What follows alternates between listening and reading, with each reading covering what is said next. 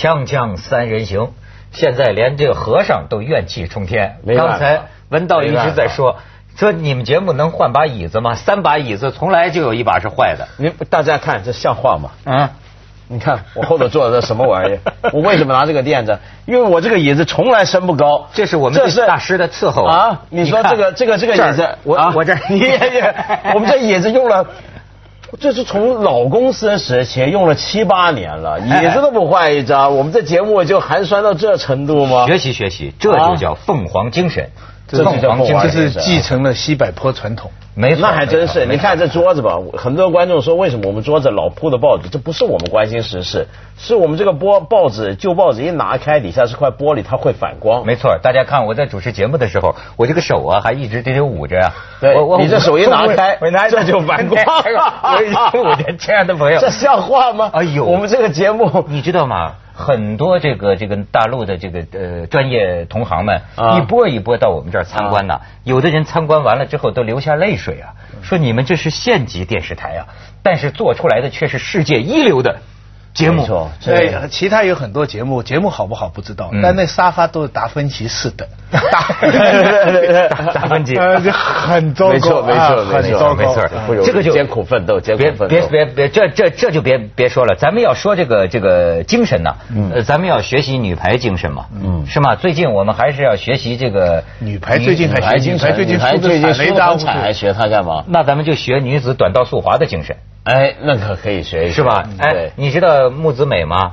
木子美不是在博客上曾经写过一个对各省男人的那个评价吗？嗯，我觉得他他学那个安徽方言学的一个最像，说这个安徽男人啊，特点就是折腾完了一通之后，还会体贴的问你一句：“你肿么了？你肿？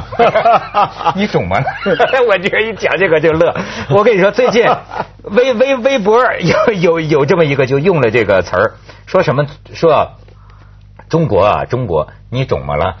王蒙被开了，动车相撞了，梅花侵略了，梅花台风嘛，梅花侵略了，国人祥日了。你知道这个东北那边我竖了一个碑，国人祥日。对对对。哎，这个课堂基稳了，陈醋勾兑了，猪肉涨价了，都玩炒作了，裸爬上路了，不是裸婚流行了，裸爬上路了，小三儿泛滥了，高官牛逼了，什么百姓流泪了，快女黑幕了，炫富争议了，拉面骗人了，吃啥没啥了。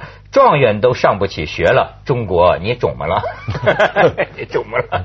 哎，咱就说这个王蒙，嗯，王蒙这个事儿，徐老师表现出极大的兴趣，因为其实徐老师啊，这个他是对那个王蒙有兴趣吧？对，王蒙先生有兴趣，说我看他对王蒙小姐的兴趣超过对王蒙先生啊？是吗？你别看他人都找自己相反的，对，他这么个文弱书生吧，我多年来观察发现，徐老师不能说是个体育迷，他就是个体育迷，他是个体育狂。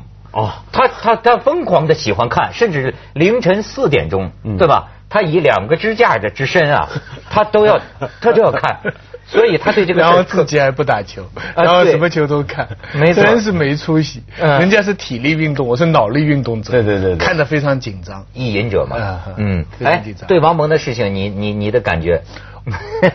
怎么了？整个这个事情啊，我我注意了以后，我就发现他这个事情打架的事情一发生以后啊，各方面都很关心。嗯，但是关心的角度，要么是关心呃呃他自己太宠啦，脾气不好啦，要么是说。这个领队呃呃怎么不对啦？或者呃甚至说教练怎么在后面耍手腕啦？个个都觉得自己是东莞中心里边的内幕人员，没错，全部都是把他当一个世界冠军在看，没有人把他当人看，就没有人把王蒙当做一个普通人在看。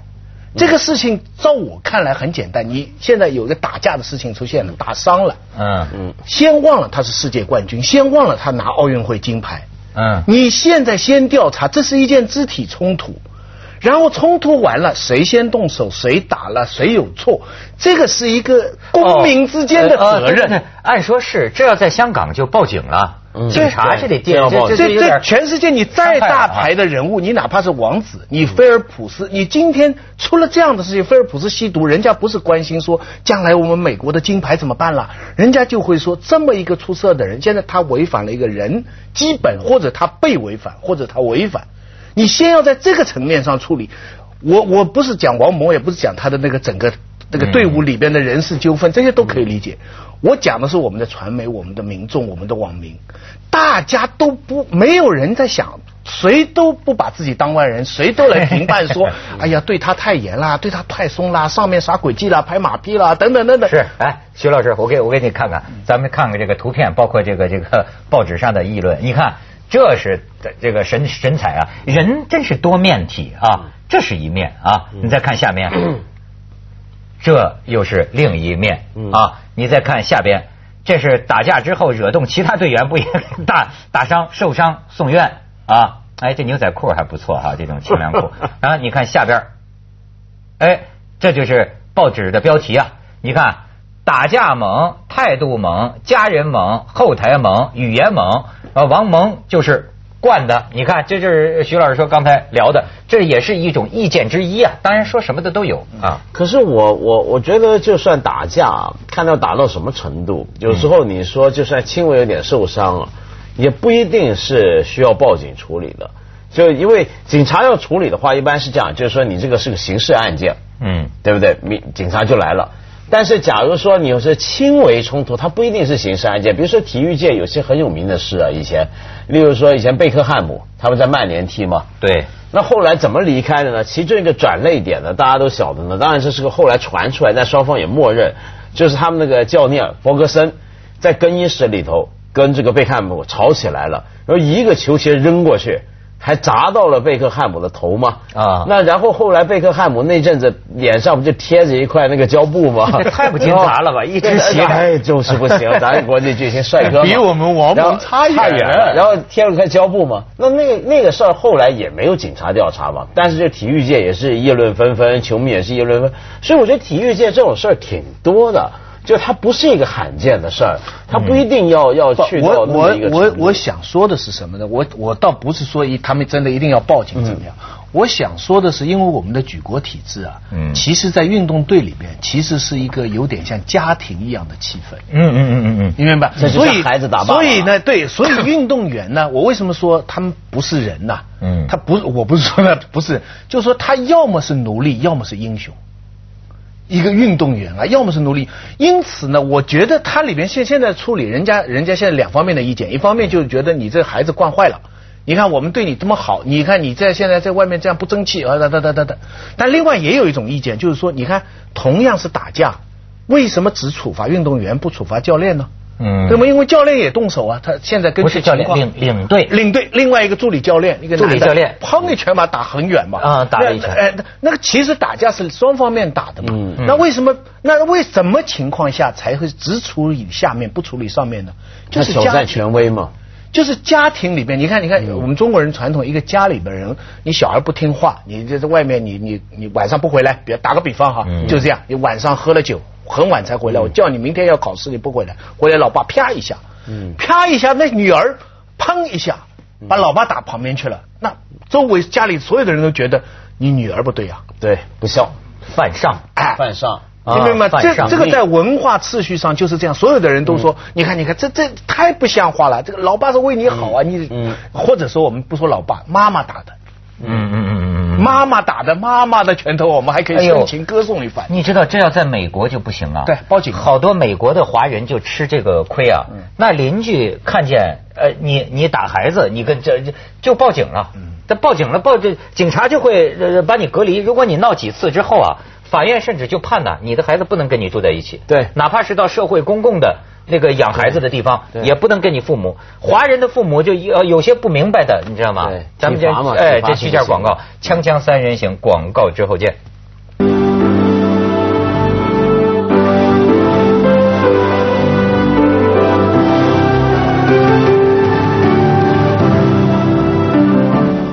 其实这个关系啊，确实是像个这个家。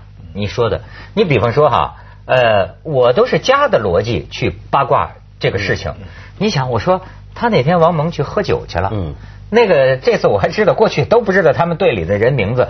主教练叫李什么玩意儿？那字念什么？左王右言。李岩是不是？好像左边一王，右边一言，是吧？就算叫李岩吧。啊，说他跟李岩说这俩呀，老早就不和。嗯嗯，一个说说这个王蒙当年曾经炮轰过李岩，嗯，但是呢，这个说是冬奥会的时候，这个师徒两个说好了，暂时放下纷争，对吧？国共暂时放下这这个这个内讧，哎，咱们这个一心抗敌，共同抗敌，要拿金牌。说最后拿了金牌，你看王蒙还在冰面上向这个李岩呢。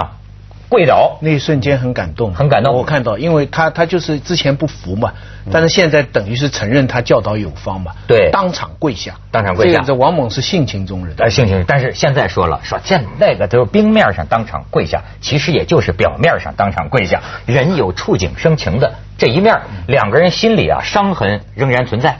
说但是呢也挺奇怪，说他那天夜里跟谁喝酒去了呢？是跟李岩的老公去喝酒去了。哎啊，不是我我我不是说他们有什么关系啊，我就说你看她有矛盾，她怎么又跟她老公？你这消息哪来的呢？我我看来的，这可靠吗？在哪 看来的？所以现在全国人民都是这个东莞中心里的成员。他的材料嘛，除非那是我们组编编导的责任啊。说说喝酒喝酒靠谱吗？这消息回来之后，那那哎，有一个靠谱，就是王蒙接受那个那个谁啊，中央就白岩松的那个采访，他可说了，他说是王春露先骂他，嗯。然后又还说王春露先打他，先打他，打他，他碰到了电视机，是不是因为这个？然后他还手了，哎，他还手，然后他还手，还手但是他的手打伤好像是撞到什么电视机啊，有可能，对，是撞伤。然后说他回来的时候要去，越想越不顺气嘛，要找这个春露王王领队去理论，但是呢，却要进副教练的房间，我也不知道是不是王春露和副教练在房间里头，他要进，进去之后呢？据李岩看到说，王蒙好像先有一些冲动的表示，但是呢，真正这一拳是这副教练说一拳打出几步开外。哎，你说这一家子，你想呢？他文涛拍案的，不是中国人最喜欢这个？你看八卦那些明星啊，聊的那点事儿啊，全是照着他自己家里边那点什么什么关系啊，去去去安排角色，很好玩。可是。我真不觉得这事儿有太独特的中国特色。坦白讲，因为你刚刚我也觉得说，很多这种教练跟学生跟徒弟的这种关系，动手动脚都很常见。上一季结束了的那个 NBA 里面，就热火队不也有球员掐着这个教练的脖子吗？就是也是传出来掐脖子，你想想看，也闹得很厉害。而且你说到说这个是不是个用家庭模型来理解这个教练跟弟子的关系？我觉得这也很很普遍，这是很普世的东西。无论中西古今中外，从来你想想看，教练体育运动里面，教练跟徒弟的关系像什么？就像一般讲的老师跟学生，嗯，师生关系。师生关系里面，其中一种师生关系是被人最称誉的，是哪一种？就是类似于亲子的师生关系。哦，你你觉不觉得？比如说，我们对老师，你总有一种感觉，这个好像是当做父亲或者当做母亲这样的态度来对待。派的吧？对，而且一个老师，他如果说真爱孩子、真爱学生的话，也会把他当孩子来看待。就像这本来就这本来就在，而且它不只是中国的，哪怕西方的事，你看。柏拉图对待苏格拉底那种感情、那种怀念，就像是个儿子对老师的怀念。那这关这就说起来就深远了。那个时候那还同性恋呢，那一般就是老师和自己的学生俊美少年。要搞一下的，对，但是他是灌顶了，灌顶，他还是同性恋的，还是一种什么师徒之情啊？也不一定都搞了，苏格拉底就不愿搞嘛，是吗？对，苏格拉底就不搞，那是因为他老婆太厉害了。现在自从近代社会讲人权以后，嗯，这些就是一个很重要的界限。现在你在学校里，你要是老师打跟学生打起来，啊，学生固然是错，老师更大的罪。最简单的这样的情况，你如果一打了以后，就不是你老师学生之间的事情了。这个事情，你刚才讲的对，运动员之间打打闹闹，全世界都有。但是这个打打闹闹使得全国人民这么关心，大家都把他不把自己当外人、当家事、当国事来共同对待，这是中国的特别的东西。可是说明中国的人对运动员，因为你是举国体制，你代表国家，因为你可能会拿金牌。所以我们大家都觉得，因为这投资都是我们大家投资在里边啊。嗯。你东莞中心没管教好，我们大家都要批评你啊。东莞中心，这冬季体育冬季体育管理中心。我说什么顺德佛山中心，什么东莞中心，东莞。不，我我这个事情以后我看到一个博客非常有意思，庄则栋有个博客。哦，庄则栋的博客。庄则栋博客说什么？他说他看到这个事情很很伤心。他说为什么？他说运动员啊，怎么失去了美德？但他接下来很好笑，他说他们当初是怎么样？他们当初运动员就得到很好的待遇。他还举了例子，他这个是他博客写的。他说当初他们做运动员的时候，人家就会来问他们看不看戏。他说我们要问四个问题：第一，什么戏？没看过的我去，看过的我不去。第二，谁演的？名演员演的去，不名演员我不去。第三，几排？前排去，后排不去。第四，有车吗？有车接我才去，没车我就不去。他意思就是说，在那个困难时期，运动员享受个非常高的特殊的待遇，尊贵地位的这个尊严。意思是说，现在运动就是有面子嘛，有面子。所以他说，这个现在的运动员怎么这么没美德呢？意思是说这个待遇这什么玩意儿？这哪跟哪？这这他 就是针对王蒙的事情写的博客。你说哪跟哪？我就看到了联系，就是说明什么？就是我们的运动员在举国体制下，他是被包养起来。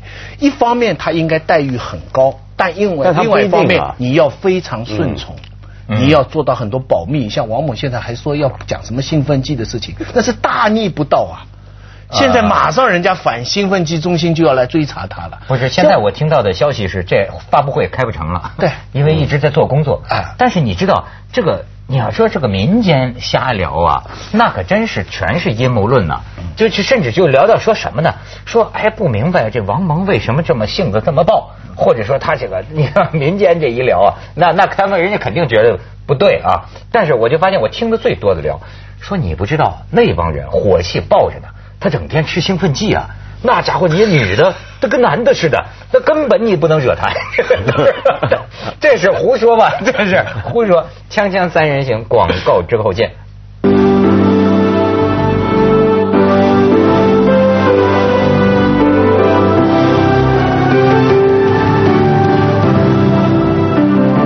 我看现在很多人聊啊，就说跟中国人这从娃娃呃培养起这事儿有关系。说几岁的时候，他们这些孩子几岁的时候就脱离了一般孩子的这个轨道，少体校、省队、国家队。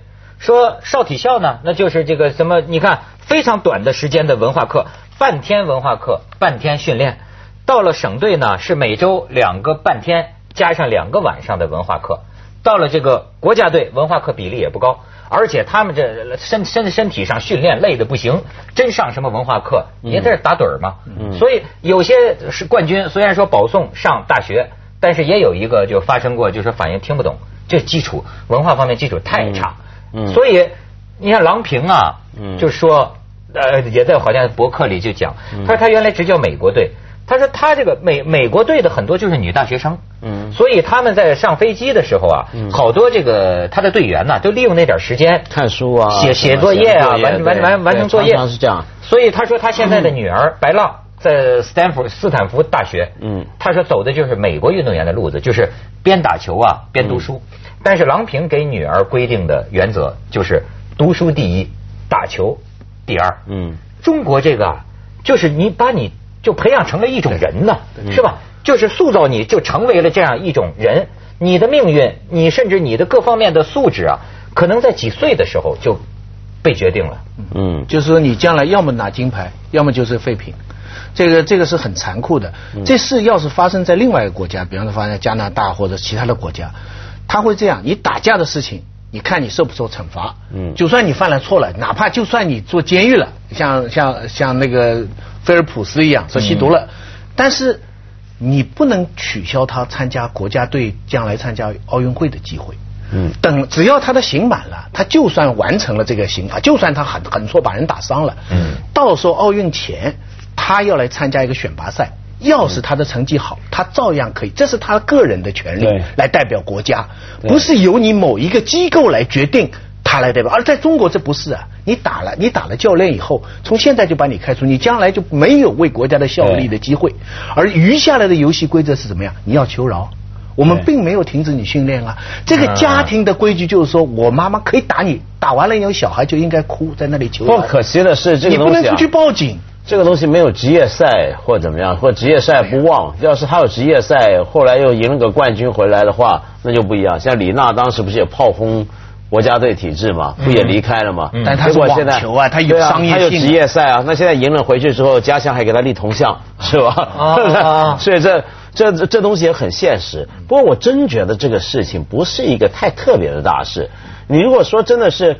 我们中国培养运动员的体制有问题，比如说我们运动员文化程度不高，什么？我们那么多运动员，怎么就光这一个就是听说打教练的呢？或者这样，你你可见这不是一个普遍的问题。第二，我觉得全国人民这么关心这事儿啊，而且关心的那个角度啊，其实背后的假设就还是我刚才讲的，就假设这是一个家庭伦理剧，嗯，这是个家庭事件，因为教练跟呃弟子的关系。就像是亲子关系一样，嗯嗯。但是我想说的是，这样的关系，它本身是不是个恰当的比喻？就其实我刚刚讲了嘛，中西都是如此，都觉得呃教练带这个弟子就像爸爸看孩子。可是问题说，我想我想探讨的是，这是不是一个恰当的教练跟弟子的关系呢？那你觉得应该是什么呢？我像李娜夫妻关系的好，我我我我觉得这应该是一种契约关系。就是说，你是我教练，我是应该全部听你，但是我不是终身要忠实于你。他不，他不应该像过去梨园子弟那样，你唱戏唱不好，我就把孩子淹没掉。接着下来为您播出《珍宝总动员》。